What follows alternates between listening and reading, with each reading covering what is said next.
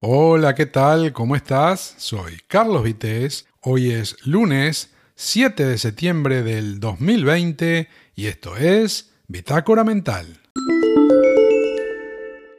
El verano técnicamente todavía no terminó porque, eh, según fuentes oficiales españolas, el otoño, para estar entre nosotros, recién va a llegar el 22 de septiembre a las 3 eh, de la tarde con 31 minutos pero en la práctica, salvo para alguno que todavía pueda estar de vacaciones, creo que la inmensa mayoría ya lo da por finiquitado, ¿no? Bueno, sin perjuicio de que el buen tiempo que todavía hace pueda permitir alguna actividad de las que normalmente se hacen en esta época y que mm, hay quien puede combinar con la rutina laboral diaria o si acaso de repente en el fin de semana cuando generalmente se tiene más tiempo y se está más tranquilo, ¿no?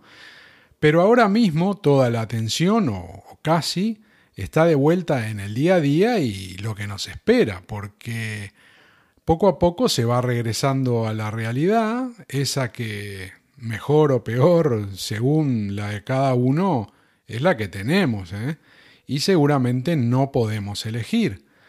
Y el calorcito y las vacaciones sirvieron de alguna forma para distraer del mal invierno que pasamos y aunque el verano no fue mejor, porque si hablamos desde el punto de vista del turismo y la situación económica, la cosa estuvo y está aún bastante fea, ¿no? Pero bueno, como decía, ese mm, estado mental de alejamiento laboral, que algunos pudieron concretar físicamente y otros no, al menos dio un poquito de respiro, ¿eh? que probablemente no sea oxígeno suficiente para esta nueva etapa de aguantar la respiración, pero está claro que la gente lo necesitaba. Y bueno, más allá de unos cuantos que fueron precavidos y lo hicieron bien, muchos otros lamentablemente se ganaron a pulso estar en las noticias y también en las estadísticas. Pero como decía, vuelve la realidad, la dura realidad, y eso lo saben también los políticos, ¿eh? que no quisieron hacer mucha cosa con el calor, eh, no vaya a ser que se molestara el personal más de la cuenta, ¿no? Y se fuera a perder algún voto extra por tonterías, ¿no? Que siempre se hacen.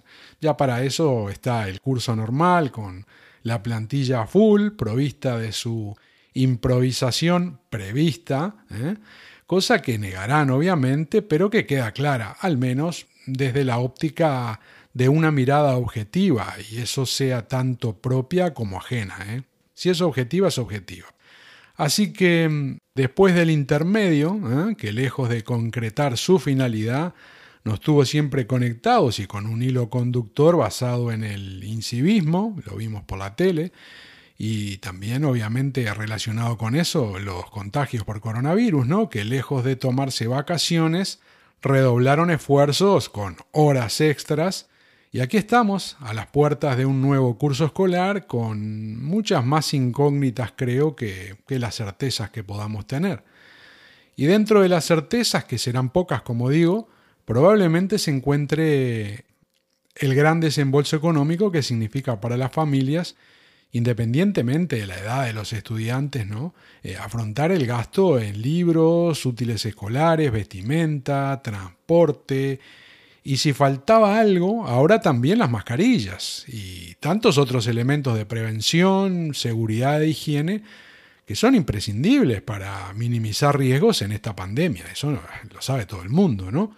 Aunque en algunos casos a todo lo anterior puede que se sume todavía la compra de algún material informático o la variante tecnológica que sea para poder estar un poco a tono con las necesidades coyunturales de este curso que tiene intranquilos a muchos, desde los propios estudiantes, los, niños también, pasando por los padres, familiares, profesores, em, administrativos, no olvidar también personal de limpieza y bueno, no se me ocurre más nadie, pero hay, hay muchas otras personas que cumplen una función para que cada año se puedan impartir clases eh, dentro de la normalidad, ¿no?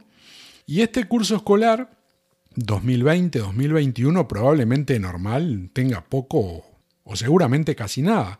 Así que dependiendo de la comunidad autónoma, desde hoy 7 de septiembre, que es lunes, y hasta el día 18 de este mes, según la rama de la enseñanza a la que cada estudiante vaya, puede ser la infantil, primaria, el ESO, el bachillerato, en fin, eh, poco a poco se irán incorporando eh, todos, como decía, de acá al 18 eh, de septiembre. ¿no?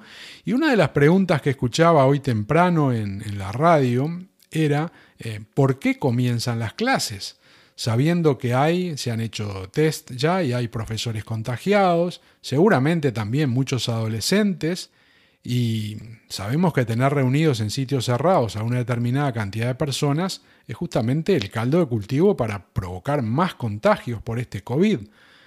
Y antes de pasar a las probables respuestas, que seguro estarás esperando, estaba pensando algo que escuché hace unos días de un experto estadounidense ¿no? relacionado con la salud, y decía que en un aula de 40 metros cuadrados, ¿eh? en la que puede haber, por ejemplo, 25 niños, en apenas, escucha esto, ¿eh?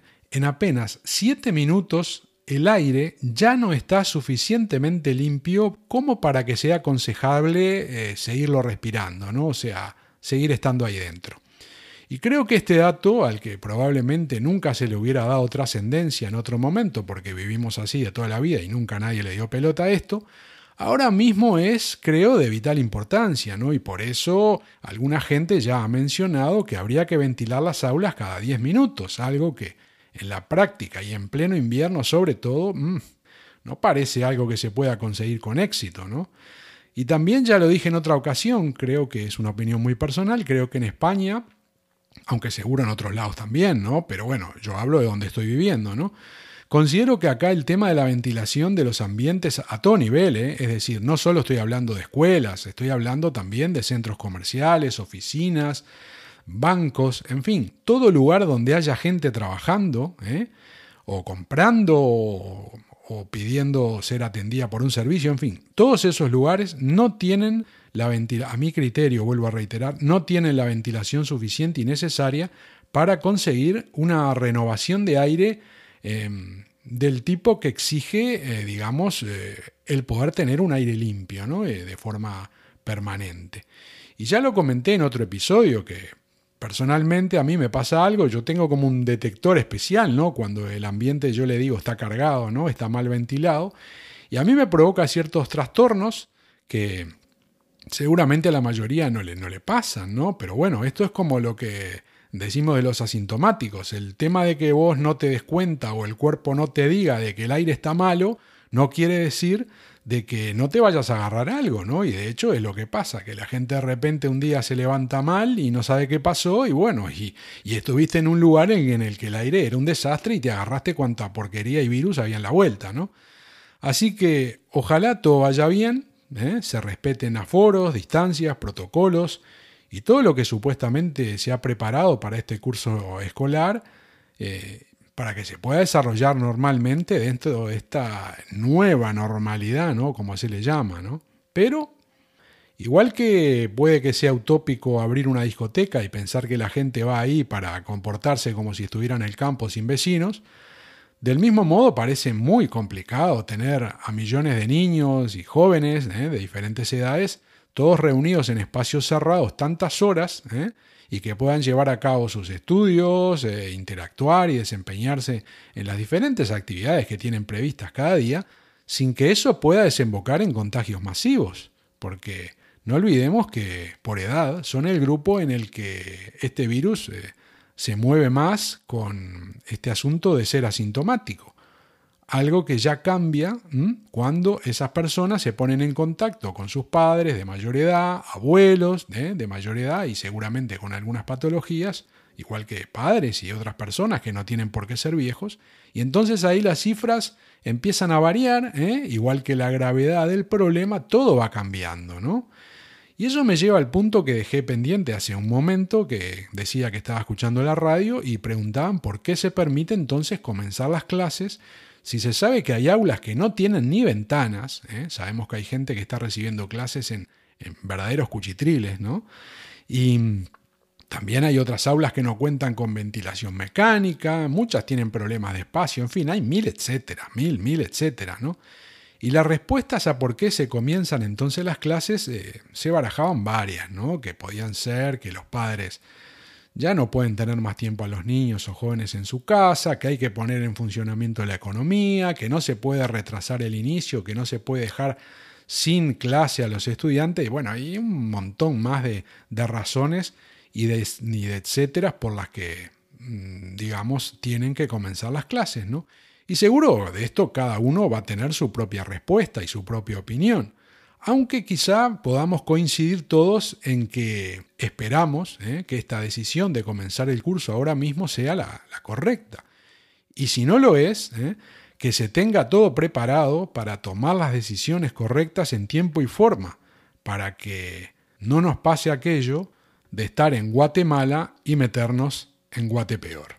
Soy Carlos Vitéz y hasta aquí este episodio de hoy de Bitácora Mental. Es lunes 7 de septiembre del 2020, como te digo cada día, cuídate mucho y si te parece bien y me querés acompañar, te espero mañana otra vez por acá. Chao.